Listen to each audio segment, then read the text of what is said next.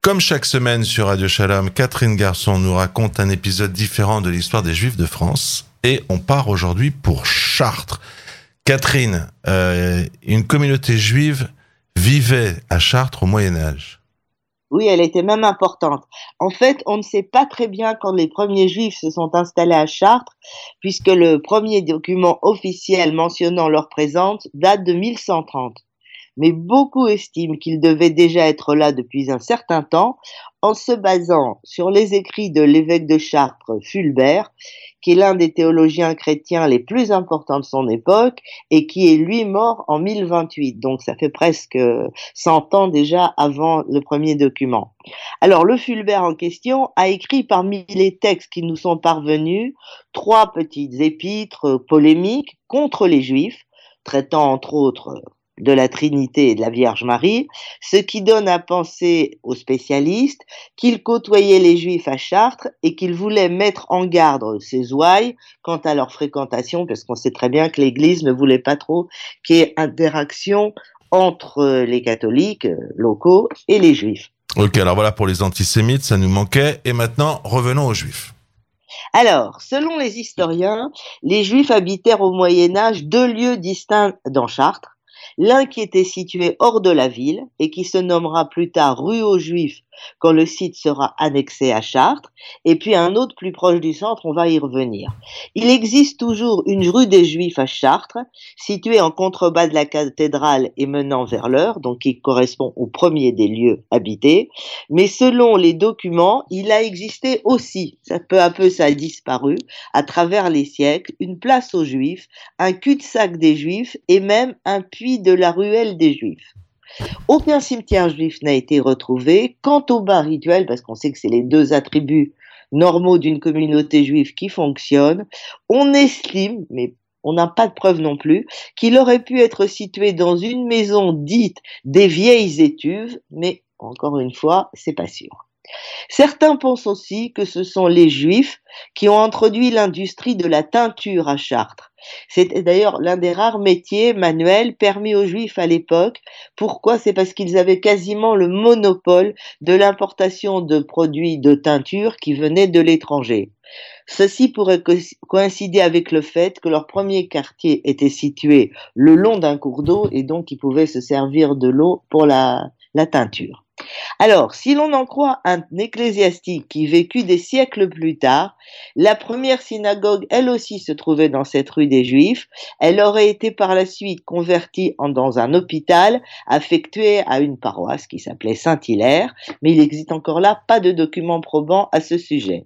Quant au second quartier, après, ça deviendra plus clair. Hein. Si l'on en croit le bulletin archéologique d'Eure-et-Loire, de chef-lieu et Chartres, il serait à situer près du quartier de la vieille monnaie de son appellation d'ailleurs, soit près de l'actuelle rue de la Pie, et ce serait logique lorsqu'on pense au Moyen Âge que les Juifs exerçaient souvent le métier de changeur, donc le quartier de la vieille monnaie, c'est quelque chose de monétaire, et donc euh, ça semble à peu près logique. Et pour rester dans le domaine monétaire, il faut savoir que Chartres était l'un des lieux où l'on frappait des monnaies pour le royaume de France, ce encore jusqu'au temps du roi Philippe le Bel, qui est mort en 1314.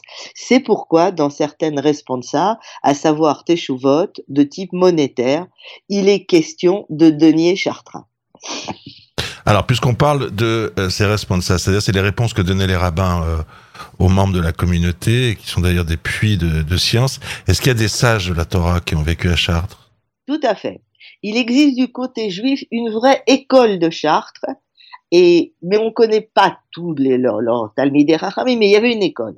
Alors, le premier nom qui nous est parvenu est celui de Mattathias de Chartres, au XIe siècle, qui était un contemporain de Rachid, et que, les gens, on n'a pas ses écrits, mais les gens en parlaient de manière très élogieuse. On a plus de détails sur les deux suivants. Il y a tout d'abord Shmuel ben Rouven de Chartres, qui est entre autres un poète liturgique.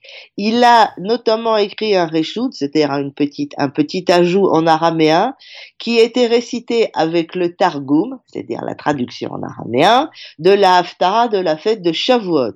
Ce poème, c'est très intéressant, de 62 000 lignes, est situé Shmuel Aktabi. Alors, c'est quoi Shmuel Aktabi? Alors, selon Henri Gross, qui est l'auteur d'un ouvrage qui s'appelle Galia Judaica, le nom de la ville natale de Shmuel Aktabi, à savoir Chartres, est proche du mot français Chartres, qui peut être traduit en hébreu par Ktav ou Ketab. C'est ainsi qu'à partir de ce mot, Shmuel aurait formé son patronyme, faisant ainsi allusion à sa ville natale. Et qu'en est-il du second? Alors le second, c'est beaucoup plus de choses sur le second. Il s'appelle Yosef Ben Hacher de Chartres et il est né dans la seconde moitié du, deuxième, siècle. Il était le beau-frère d'un autre Talmid Raham, Rabbi Yosef Ben Nathan euh, d'Étampes. On est toujours en pleine France. Et Yosef Ben Hacher était un disciple de Rabbi Noutam et de Shmuel ben Meir, plus connu sous le nom de Rashbam, qui étaient donc les deux petits-fils de Rashi. Donc on est vraiment dans les Tosafistes, on est vraiment à la belle époque. Alors, Yosef de Chartres est cité dans le Sefer Mitzvot Gedolot, le Smag de Rabbi Moshe de Koussi, dont on a déjà fait une, émission sur Rabbi Moshe de Koussi.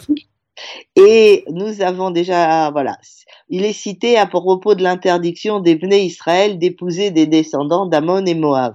Alors il y a une petite anecdote sympathique à son sujet que rapporte son grand-oncle, Yosef Ben Nathan, official. Pourquoi official? Parce que probablement il venait d'une famille qui avait une charge là où il habitait. Et il, il C'est pas parce qu'il avait un compte Twitter. Non, c'est pas parce qu'il avait un compte Twitter. C'est pas le compte officiel, d'accord. Donc Yosef Ben Nathan, il a écrit un livre qui s'appelle Yosef Amekane, où il raconte les controverses religieuses auxquelles il a participé. Et il raconte que ça, c'est pas lui directement, mais il raconte aussi d'autres controverses qu'à l'occasion d'une dispute avec un ecclésiastique, euh, le, le Yosef de le, celui-là, l'ecclésiastique, a demandé à Yosef ben Hacher de Chartres pourquoi Dieu était apparu dans un buisson et pas dans un arbre. Et Yosef ben Hacher a répondu parce qu'on ne peut pas faire un crucifix à partir d'un buisson. non? Alors, il y a un autre texte de lui qui nous est parvenu, c'est une kina consacrée aux martyrs de York que certaines communautés jusqu'à, lisent jusqu'à aujourd'hui lors de Tisha B'Av. Alors, c'est quoi les martyrs de York? En 1190, on va le, quand même le rappeler, pour échapper aux émeutiers qui s'en prenaient à eux, les Juifs sont, sont réfugiés dans une tour de la ville. Assiégés, ils ont dû bientôt choisir entre se rendre et se convertir ou être ou, ou mourir. Alors, le Rav, qui venait d'arriver de prendre sa fonction, et pourquoi j'en parle Parce qu'on est encore chez un rabbin français, Rabbi Yom Tov de Joigny, il leur a demandé de choisir la mort, ce qu'ont fait la plupart d'entre eux, environ 150, qui se sont tués les uns les autres plutôt que de se convertir. Alors, suite à cet épisode épouvantable, une partie des Juifs d'Angleterre prirent sur eux-mêmes de ne jamais passer une nuit dans la ville de York, et cette décision est même mentionnée dans des livres de Halacha. Cette coutume est pratiquée encore aujourd'hui, où des commerçants qui habitent, qui viennent, euh, faire leur travail à York, préfèrent voyager tous les, les soirs vers une banlieue un peu lointaine et revenir à York le lendemain matin pour leur travail. À quel moment les Juifs vont-ils quitter Chartres?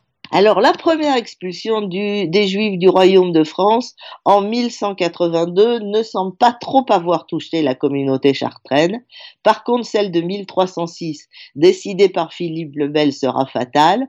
On ignore si certains reviendront lorsque le roi Louis, XVI, pardon, X le leur permettra en 1315, mais de toute façon, ils sont de nouveau expulsés du royaume sept ans plus tard.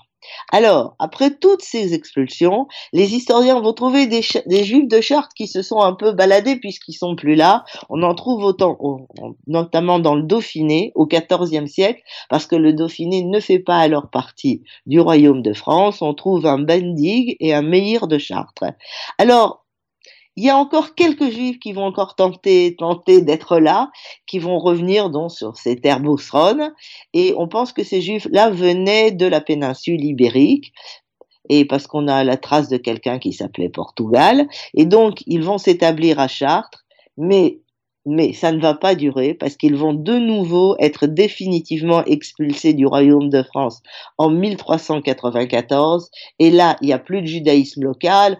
On a la trace de quelques-uns qui passent pour faire du commerce en passant. Il n'y aura plus de communauté, c'est tout fini. Alors, on va finir par une petite anecdote chartraine le 23 janvier 1388. Donc on est déjà à la fin du XIVe siècle, il y a quasiment plus de communauté à Chartres. Alors le Parlement de Paris va rendre un jugement très bizarre. Alors il y avait un juif qui s'appelait Yehuda, Judas de Bouigne, c'est une ville en Espagne, qui avait été arrêté à Chartres, incarcéré dans les prisons de l'évêque, puis dans celle du roi, et enfin transféré au Châtelet de Paris, c'est dans une prison, parce qu'il avait été accusé d'être revenu au judaïsme après avoir baptisé. Bref, c'était un marin. Oui. Alors, le Parlement devait décider du sort de ce malheureux. Alors d'abord, elle a voulu le rendre à l'évêque de Chartres, qui le réclamait pour le juger, mais celui-ci jamais venu chercher son prisonnier. Et celui-là va rester deux ans au Châtelet. Puis finalement, comme personne ne réclame cet accusé, la Cour finit par ordonner de le libérer et même de lui rendre les biens qu'on lui avait saisis. Qu'on le libère, ça peut arriver. Qu'on lui rende ses biens, c'est très rare au Moyen Âge, Catherine. Vous nous enseignez ça régulièrement. Car en fait, on poursuivait souvent les Juifs pour hérésie de manière à leur voler, à leur voler leurs biens. Catherine Garçon, chaque semaine sur Radio Shalom, vous nous racontez un épisode différent de l'histoire Juifs de France. Et là, on apprend qu'au Moyen Âge, ils étaient bien présents dans la ville de Chartres. Donc encore une fois, bien présents dans l'histoire de France. Je vous remercie. Bonsoir à vous. Bonsoir.